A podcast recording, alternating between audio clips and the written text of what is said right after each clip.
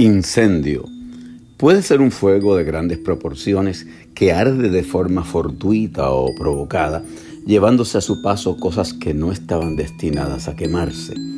Pero también los incendios pueden ser de emociones individuales o colectivos, donde la indignación, el coraje, la ira reprimida, el abuso resistido y el amor sirven de combustible a incendios que, como en el proceso químico, ese combustible se oxida, produce calor y con frecuencia luz. Apostamos a que los incendios personales y colectivos arrojen luz sobre un país y un mundo en que ya es necesario quemar aquello que no nos sirve.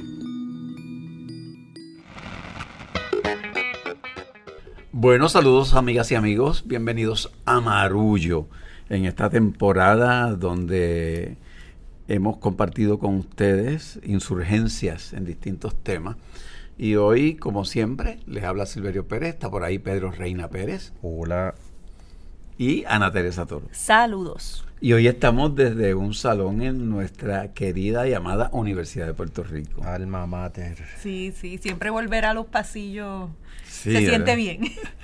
Y hoy eh, nos motiva el tema que provoca el incendio en el Amazonas y que incendia una discusión a, través de todo el mundo, eh, porque obviamente donde ocurren estos fuegos eh, es en ese pulmón de la tierra, pero ocurre en el mismo momento en que en Puerto Rico estamos discutiendo el asunto de la erosión en nuestras playas y donde hay lugares que hace poco había playa y ya no la hay, pero en cuestiones de meses, como es el caso de Ocean Park, que se ha convertido de verdad en un Ocean Park porque el océano se ha metido prácticamente a la urbanización.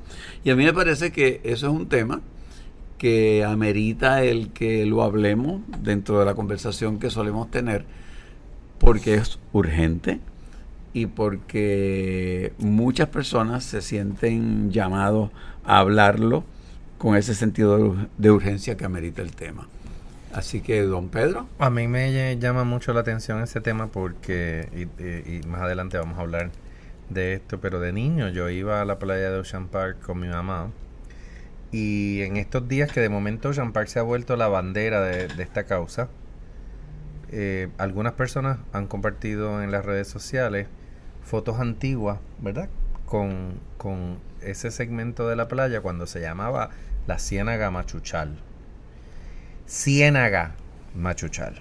Entonces. ¿Dónde ubicaba eso? La Ciénaga Machuchal es Ocean Park. De verdad. En los mapas de San Juan y del litoral, eh, eso era una ciénaga. Por eso la inundación de Ocean Park no es simplemente que el mar se metió, es que es un área históricamente inundable, era una ciénaga, es decir, un pantano, un área llena de agua. Ya sabía yo que Sunshine que vive allí es un hombre de, la ciénaga. Ave María. Eh, y entonces de momento descubrimos que, ups, eh, Ocean Park se inunda. Yo diría, para comenzar esta conversación, que eso no solamente pasó en Ocean Park. Durante María vimos cómo Levittown, que es este protoproyecto histórico de urbanización en Puerto Rico, que se vendió como el sueño de suburbia eh, en su momento. Yo era niño, tenía unos tíos que venían, se mudaban a Puerto Rico después de hacer carrera militar, un matrimonio. Por amor. Y me tocó vivir allí, lo, a verdad, lo hablamos en un episodio anterior con César Cardona. Pero Levitán es un plano de inundación, es una planicie de inundación, es un valle, está hecho para inundarse. O sea, las tierras del río Dorado y del río Bayamón lo encierran. Entonces nos sorprendemos de que estos lugares se inunden, pero es que están hechos naturalmente para inundarse. De hecho, Levitown por lo menos eh, hacía tributo de, estos como un caño que, que discurre por la urbanización y hay un laguito, o sea, no pudieron ocultarlo todo, pero que hay debajo de Levitown, debajo de Levitown hay agua. Bueno, pues entonces hay una insurgencia ahí de la misma naturaleza Por supuesto. contra Claro. nosotros No por, la- por la mala No planificación. la podemos culpar. Y merecida. No, y también todo este tema a mí me, me primero que, que me preocupa mucho, no me preocupa, me incomoda esa concentración en Ocean Park, porque lo hemos estado viendo en las zonas oeste de Puerto Rico, lo hemos visto en Vega Baja, eh, lo hemos visto alrededor de todo el país. Entonces son más de 50 municipios los que tienen esto, esa amenaza ahora mismo. Y obviamente pues la concentración del tema en Ocean Park pasa por todos estos filtros de clase Claro. eh, que, tanto, que tanto incomodan. No que todas las personas que vivan o hayan construido en esa zona eh, disfruten de unos privilegios de clase, pero sí pues hay una mayoría importante que tiene muchísima injerencia en, en la ejecución de política pública que, que ha conducido a esto. Entonces eso por un lado. Por el otro lado, eh, a mí lo que me da como mucho dolor es ver cómo esta historia lo que hace es volvernos a, a enfrentar entre lo urgente versus lo importante. Eh, muchas veces a lo largo de las décadas estuvimos siempre atendiendo lo urgente y no prestándole atención a lo importante, que era esa planificación, que eran todos esos, todas estas señales. Todo lo que estamos viendo ahora no es sorpresivo, Claro. siempre, siempre fue advertido. Contamos con los expertos e- educados forjados en Puerto Rico que conocen esto nuestra nuestro ecosistema, que conocen nuestras tierras, que conocen claramente eh, estos riesgos y llevan alertando sobre eso como voces en el desierto, eh, parándose solos 10, 15 personas tratando de proteger una playa, eh, exponiéndose a la burla de a la burla de, gente. de analistas en programas Sí. de radio que dicen que son esta gente que se oponen a todo y son antiprogreso. Pues ahí Eh, eh, tenemos. están, est- eh, se han expuesto a eso y hemos tenido esas advertencias por tanto tiempo. Entonces, ahora que está pasando, estamos. o de- no nos queda más remedio que abrir los ojos a estas verdades que son súper incómodas. eh, un poco las inconvenient truths que advertí hace, década, hace casi una década. Esto, Al Gore. Al Gore. Y, y lo, lo que frustra es que siempre lo hemos sabido, pero creo que también es tiempo de hacer, antes de empezar a señalar a, a los políticos y a las instituciones que han tomado las decisiones que nos han llevado hasta aquí, yo creo que tenemos lo que, hacer. El, el primer ejercicio es una reflexión de cuántas cosas nos hemos negado a escuchar como sociedad porque nos parecían incómodas, cuántas cosas hemos puesto el freno eh, o no hemos querido atender porque, porque era importante pero no es urgente. Hay que reciclar, hay que hacer esto, hay que hacer lo otro, eh, pero, pero como no es urgente, entonces ahora tenemos lo urgente y lo importante en el mismo nivel y pues como decían en el campo, la mula tumbó a Genara. Y por si acaso alguien no lo ha escuchado, pues yo lo repito que se dice ya hace mucho tiempo que en algún momento el aeropuerto internacional Luis Muñoz Marín tendrá que ser movido a otro lugar porque es un área que también el mar Va a va a reclamar. reclamar. El, yo, y no lo queremos to- todavía aceptar y los mexicanos están ahí felices de la vida. El aeropuerto Luis Muñoz Marín ya se inunda. Yo enseño una clase todos los años eh, en colaboración con la Universidad de Harvard y vamos a la corporación eh, Proyecto Enlace, el Caño Martín Peña, que trabaja con todo el estuario de la bahía de San Juan y particularmente el caño, que es lo que articula el lugar de vivienda de estas ocho personas. Y llevo dos años viendo los visuales de la pista 8, que es la pista que queda paralela a la carretera del balneario de Carolina, en ocasión de inundarse, sobre todo al final, porque el, mangle, eh, el nivel del agua sube e invade parte de la pista. O sea que ellos también tienen ya bombas desde siempre, porque de nuevo, ¿dónde está el aeropuerto? Luis Muñoz Marín en una zona de mangle, porque ese es el, el hábitat natural. Entonces, eso ya es un hecho. La gente no ha visto las fotos, pero las fotos están porque yo doy fe de haberlas visto.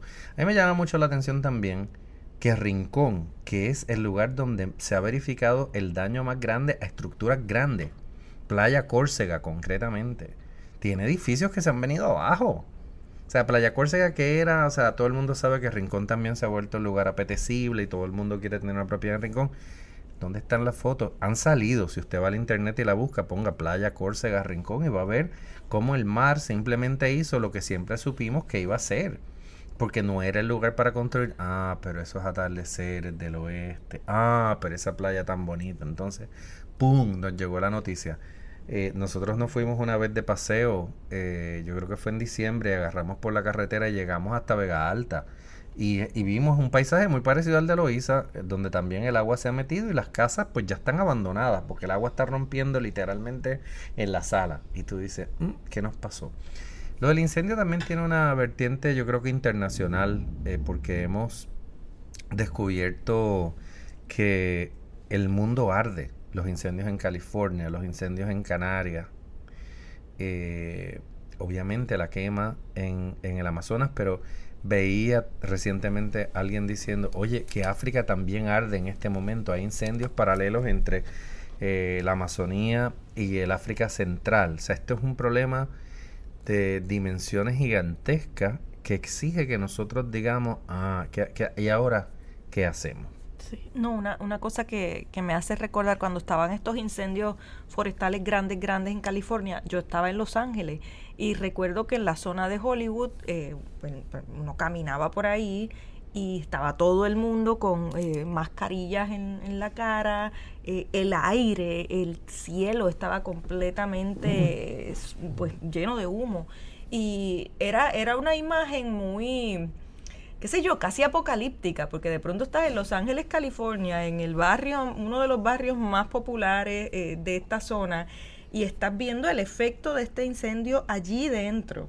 Entonces estás viendo a todas las celebridades de esa zona en sus redes sociales documentando cómo tenían que irse de sus casas y demás. Entonces uno dice, bueno, ya esto también, eso me pareció bien simbólico de mostrar cómo a lo largo de la historia esto siempre ha afectado a las comunidades menos esto aventajadas que tienen muchísimo menos acceso a, hacer ruido en los medios y llamar la atención y ahora que, la gente más privilegiada, ese 1% del mundo, está empezando a ver los efectos que esto tiene en ellos. Bueno, recuerdo una conversación con, con la periodista de economía Joan Isabel González, que me hablaba de la cantidad de... Eh, de interés que había por parte de empresarios de países europeos en comprar propiedades en el Caribe, porque en la medida en que comienzan esto a, descongelarse los polos, pues ese desplazamiento poblacional eh, va a terminar llegando incluso a estas zonas que van a estar más calientes y ellos están preparándose desde ya. Entonces, eh, estamos en un momento en el que no es exagerado decir que el mundo está en peligro. No es exagerado decir que las decisiones que se tomen en términos de eh, acuerdos internacionales respecto a, al, cambio climático y respecto a cómo vamos a hacer un cambio cada, cada, ciudadano, cada país, eh, son fundamentales para los próximos 20, 30, 50 años. Es que nos vamos a morir. O sea, no, no, no, no quiero sonar fatalista, pero es que es fatal. Yuval Noah Harari el que escribe varios libros, entre ellos Sapiens eh, y el libro de 21 lecciones para el siglo XXI, dice que eh, al uno elegir eh, políticos estúpidos, pues se enfocan en estupideces y no, en no en lo realmente importante, y que mientras Trump está tratando de detener en la frontera la inmigración, lo que debiera estar tratando de crear fronteras para los fuegos que seguirán ocurriendo en los distintos lugares forestales en los Estados Unidos. Y lo mismo aplica al presidente de Brasil, que llegó a la desfachatez y a la estupidez de decir que estos fuegos eran ocasionados por los mismos indígenas para eh, echarle la culpa a él por los cambios que ha eh, implantado en su gobierno, donde ha abierto el Amazonas para el desarrollo, entre paréntesis, económico, que a su vez ha llevado a la deforestación, que a su vez hace que se creen malezas, que se secan, que a la menor provocación se queman y entonces llegan a los otros lugares de, del Amazonas. Y me parece que es una reflexión importante que tenemos que hacer de, de que la política tonta y estúpida de algunos eh, magnates como Trump y como Bolsonaro, pues influyen en esta desgracia que Ana Teresa con mucha razón llama de que estamos en peligro. No, yo, yo tengo una anécdota que la hago eh, rápidamente antes de ir a la pausa. La, el, seminario al que yo aludí hace un momento que, que imparto con, con, colegas de la Universidad de Harvard tuvo este año como profesor visitante al profesor Charles Waldheim, que dirige la oficina de estudios urbanos de la Escuela de Diseño de Harvard. Y él ha trabajado fuertemente con la ciudad de Miami, que es una ciudad también muy tocada. El estado de la Florida en general es un estado muy tocado por el cambio climático. Se sabe que las costas de la Florida también van a quedar sumergidas de aquí a 100, 200 años, no sé. Y él nos traía unas imágenes de, mapas que ellos han hecho. Eh, y nos decía, la ciencia está ahí, nosotros sabemos lo que va a pasar, sabemos por dónde va a pasar. Y uno lo veía y decía, wow. Eh, y él nos comentaba, lo que no hay, nosotros tenemos la ciencia y el conocimiento, lo que no tenemos es la voluntad política, para arreglar esto y la ciudad lo sabe y va a tomar, o sea, un desastre natural, va a tener que ocurrir un desastre que toque a la gente para que entonces aparezca la voluntad de mover planos urbanos, clausurar edificios. Y un desastre que toque a qué gente? Porque ya los desastres naturales ha habido. Lo que pasa es que mientras no toque a la gente específica, a la gente privilegiada que tiene el poder de toma de decisiones, o sea, mientras no explote Washington eh, o, no le caiga una cosa terrible, eh, digo, me refiero a una cuestión climática, no, no, me refiero de ninguna otra manera. Eh, hago esa importante salvedad, pero hasta que no ocurra eso, porque los desastres están constantemente, los llevamos viendo hace más décadas. Y, y, no aparece la voluntad. Pues en esa nota, nuestros queridos podescuchas eh, nos van a disculpar, nos vamos a coger un pequeño descansito y volvemos como en un par de segundos. Síganos en las redes, en Facebook Marullo, Twitter, Instagram arroba Marullo Media. Soy Pedro Reina, volvemos enseguida. Hola marulleros. Hola marulleros, somos Elsa y Beba, las productoras de Marullo. Les traemos una sorpresa. Silverio, Ana Teresa y Pedro están escribiendo un libro juntos. Queremos publicar sus pensamientos sobre el verano caliente, hashtag perreo combativo. Para eso les pedimos un apoyo a través de un micropréstamo en la plataforma de Kiva, que puede ser tan pequeño como de 25 dólares. Les dejamos el link en la descripción de este episodio y en nuestras redes sociales. Esperamos que sigan disfrutando de Marullo. Hasta pronto. Les mandamos amor. Bueno, queremos empezar este segmento en una nota un poco menos de calamidad. Eh, apocalíptica. Un poco menos apocalíptica. Yo confieso que este tema me deja llevar hacia, hacia profundidades apocalípticas. Nunca ya, guardé el violín. Sí, sí, no, no, hay que. Ya, ya Pero es necesario porque es que, como le hemos huido a esa visión apocalíptica, pues entonces creemos que no va a pasar. Pero sí puede pasar y ya está pasando. No, y, y una cosa que, que me quedé pensando escuchándolos es que también es muy una señal de nuestros tiempos cuando hablabas de que faltaba voluntad política, porque la ciencia está y está todo esto requete estudiado, requete probado, requete mostrado.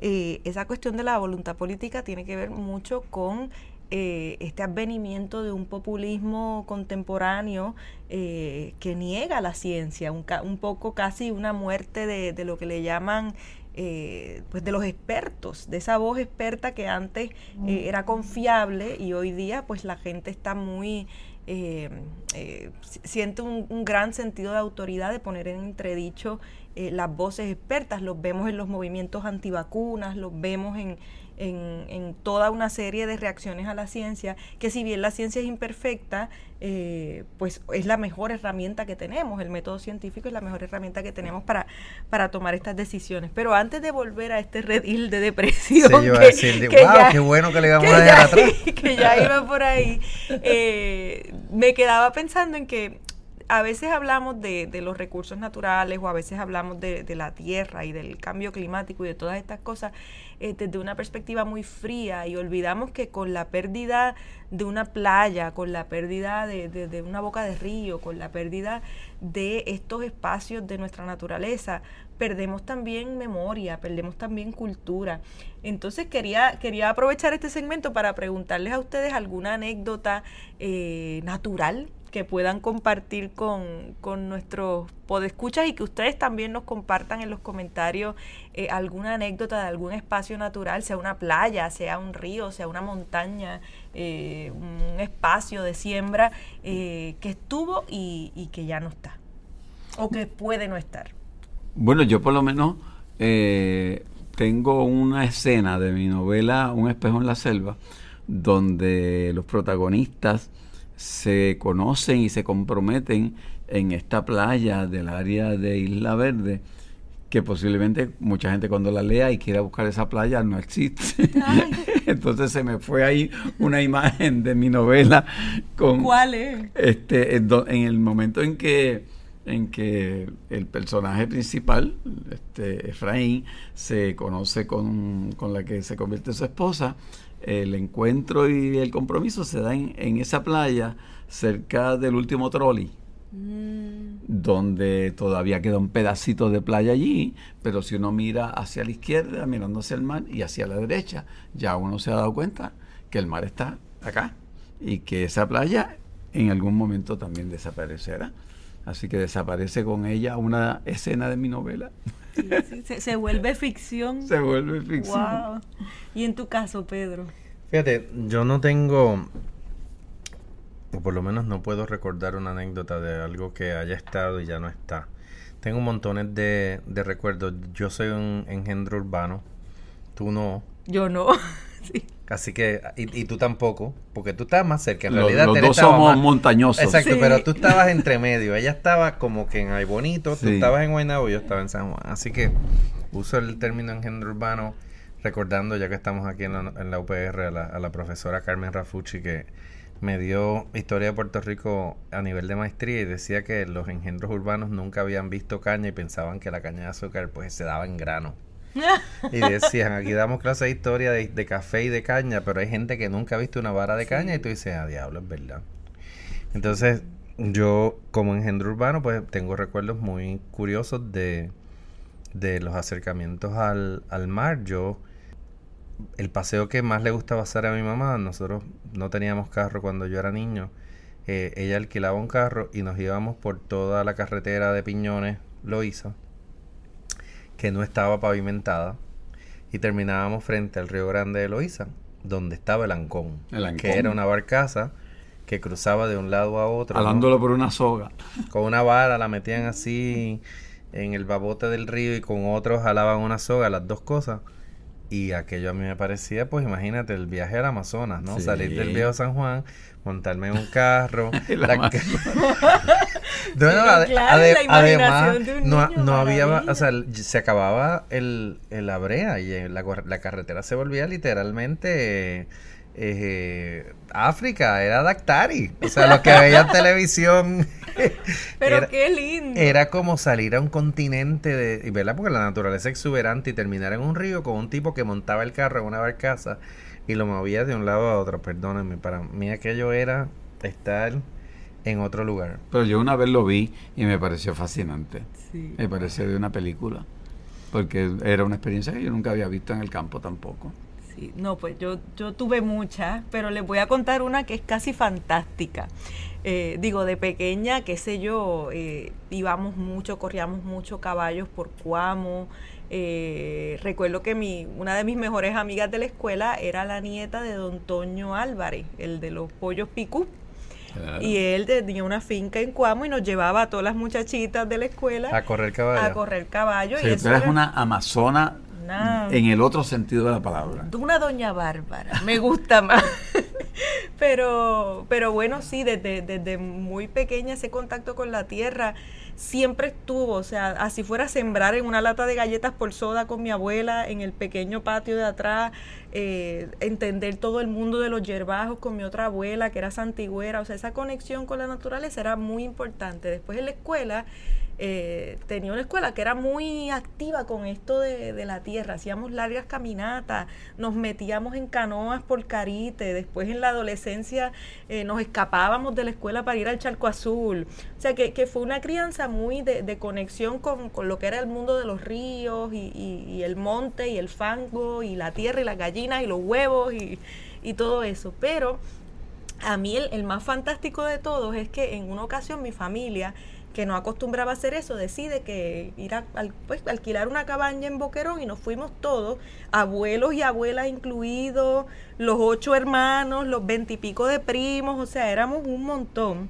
no sé cuántas, cómo nos acomodamos, pero éramos un montón. Y nos fuimos a Boquerón, yo tendría como ocho años, pero lo recuerdo clarito. Y estando en la playa, una, una de las tías le da su anillo de bodas a otra de las tías para que se lo guarde mientras ella va a nadar. El anillo se pierde. Y pasamos la tarde entera buscando en la arena aquel anillo, buscando en la arena y todo el mundo desesperado. Eso y, es un cuento. y eso se iba a hacer un drama familiar y estaba todo el mundo bien ansioso hasta que llega mi gran titichete, mi tía, eh, que es mi madrina también, titichete llegó más tarde porque era sábado, ella tiene negocio y llegaba más tarde de ahí bonito. Y ella llega a la playa en ese momento, está a punto de oscurecer, ella ha metido la mano en la arena y todos vimos cuando el anillo se le enganchó en el dedo. Y ese momento para mí convirtió la arena y la playa como en esta cosa tan mágica. Después de ahí, obviamente, como, como buena familia hay boniteña eh, católica, pues mi abuela puso a todo el mundo a hincar rodillas en pleno boquerón. Porque había ocurrido un, milagro. milagro, hacer un rosario a esa hora, así que sábado en la noche todo el mundo en Boquerón, ya ustedes saben, bailando y brincando, y la familia Ortiz de parte de madre, hincando rodillas y dando gracias por ese milagro. Por el milagro de la Virgen del Anillo. La Virgen del Anillo, pero jamás se me olvida, o sea, para mí fue tan impresionante cómo ese anillo se enganchó. Y fue obviamente un momento de que esperábamos que era de fiesta, pero pues tuvo que ser de oración. Ay, santo. Yo conecto con también con, con uno de mis traumas de, de niño, es, es que tuve a punto de ahogarme en un charco del río Guainabo, que eh, cuando veníamos de la escuela intermedia, eh, parábamos allí a eso de las 2 de la tarde, hacía mucho calor, había que caminar hasta el barrio Mamey, nos dejaba el carro en lo que se llamaba la carretera militar, que era la, la 20. Se llamaba militar porque inicialmente fueron construidas por los militares para crear una, un- un- unas conexiones de carreteras que llegaran a las bases militares. Y eh, nos bañábamos en un charco que había ahí en ese río que cruzaba el camino por donde veníamos para el barrio Mamey. Y ahí en, una ocasión me zumbé en una parte que estaba muy profunda y no podía salir y por poco me ahogó. Suerte que uno de los, de los titeritos que hacían unas maldades con nosotros me sacó. Pero ahora yo paso por allí y ahí lo que queda es un chorrito, así eh, es apenas nada de agua. Y aquello tenía charcos que eran profundos de 6, 7 y 8 pies. Y eso yo creo que ha pasado con todos los ríos en Puerto Rico, que han disminuido dramáticamente su caudal. ¿Y debido a qué? A todas las urbanizaciones cercanas que les han puesto, a la deforestación, a todo lo que se ha maltratado nuestra naturaleza. Y los otros días, cuando yo pasé en el carro, eh, por allí, por el puentecito que queda, y yo veía ese hilito de agua que es lo que queda de ese río donde yo estuve a punto de ahogarme, me, daba mucha nostalgia, porque eso está sucediendo en todo Puerto Rico. Indudablemente. Yo eh, tengo un recuerdo eh, de que, que está vinculado a la playa y al, y al cielo porque en la adolescencia, justo después que la Marina se fue de Culebra, la Marina se fue de Culebra en los años 70, no Mm. recuerdo, y para esa época se abrieron esas playas, entre ellas Flamenco, y nosotros, buenos niños católicos de la Academia Santa Mónica, nos daban dos, dos semanas de vacaciones, una semana después de la Semana Santa. Y yo me iba con unos amigos míos, lo hice como tres años, nos íbamos en carro público, llegábamos a Río Piedra, ahí cogíamos un carro a Fajardo y de ahí al terminal y pasábamos una semana en Flamenco. En Flamenco no había nada. Tú le pagabas a alguien para que te llevara a Flamenco, la playa en toda su eh, belleza magnífica, pero allí no había baños, allí no había nada y nosotros llegábamos con... Es más, la primera vez que llegamos, llegamos allí, éramos seis, dijimos, ¿y la caseta? Y todo el mundo pensaba que el de al lado iba a traer la caseta No. y lo que llevábamos era comida, bebida y, y algo para dormir y dormimos allí. Eh, nos acomodamos primero cerca de los jugueros de playa, nos empezaron a comer los majes y nos tuvimos que mover a la orilla del mar y ahí llegó el gran regalo de ver el cielo de Culebra. eh, porque literalmente nos pegamos al agua porque el viento espantaba a los mosquitos y de momento miramos para arriba y fue como... ¡Wow! O sea, ese regalo del cielo sin contaminación lumínica, la cantidad de, de estrellas y de, de, todo lo que se ve, eh, es una sensación que a uno nunca se le olvida. Sí. Como tampoco se me olvidó, para empatar con el principio de este programa, que hace unos años, para darles una idea, si no me equivoco, 2014-2015, fui a Chile a dar un taller, fuimos a Chile. Eh, la productora ejecutiva de Marullo, con quien estoy casado, Elsa Mosquera y yo, a, a dar un taller en Coyhaique, eh, en la Patagonia chilena, y teníamos esta expectativa de que íbamos a un sitio bien frío y llegamos allí. Y no había ni nieve ni nada, y la gente, o sea, nosotros como que adiós, pero estamos a dos horas de, de la Antártica, ¿qué pasó? Y nos dijeron, ah, no, no, de aquí, de unos años a esta parte, el- los hielos permanentes y, y todo ha ido desapareciendo. Y nieva todavía en el invierno, pero ya no hay. O sea, tú mirabas las montañas y las montañas, obviamente verdes en la falda según tú ibas subiendo y de momento como una calvicie hacia, hacia la punta. Había como una cinta, había un poco de hielo en la punta, una franja de tierra que tú la veías a millas de distancia pelada y los árboles. Y preguntamos y nos decían, pues ahí estaban los hielos permanentes. En esa parte que tú ves pelada, que parece que no ha crecido nada, ahí estaban los hielos permanentes y- y, ya no están. Entonces uno se queda como, uy, ¿qué es esto? Sí, no, y, y esto, esto que estabas contando de Culebra que me emocionó mucho, eh, yo creo que independientemente de dónde vivamos, independientemente de, de cuál sea nuestra relación, o sea, no tenemos todos que ser ni Dora la exploradora, ni, ni un niño escucha águila para disfrutar de, de la naturaleza. Pienso en lo que dices y yo tuve una experiencia como, mira, voy a compartir Silverio, voy a hacer un, un compartir. Yo tuve una experiencia que, que para mí terminó siendo súper espiritual, bajando el cañón de San Cristóbal, Uf. entre Ay Bonito y Barranquita. Eh, entramos por la, por la parte de Barranquita y yo estaba muy bien. em- Eso llegamos a las 6 de la mañana, empezamos el, el recorrido bajando, todo iba muy bien.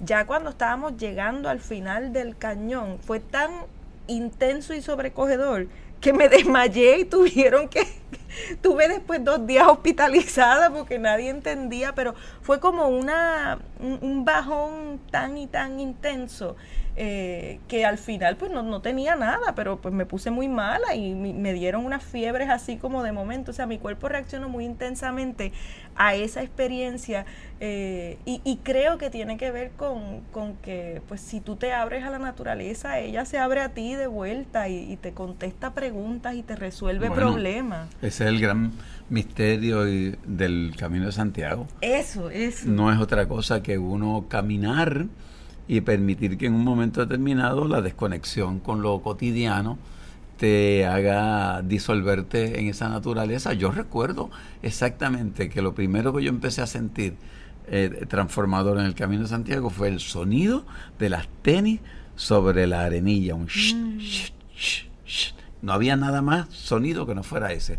Pero muy pronto, quizás 15 o 20 minutos después, comencé a sentir el sonido de las copas de los árboles movidas por el viento y más tarde el sonido de algún riachuelo o un río cercano que iba paralelo al camino.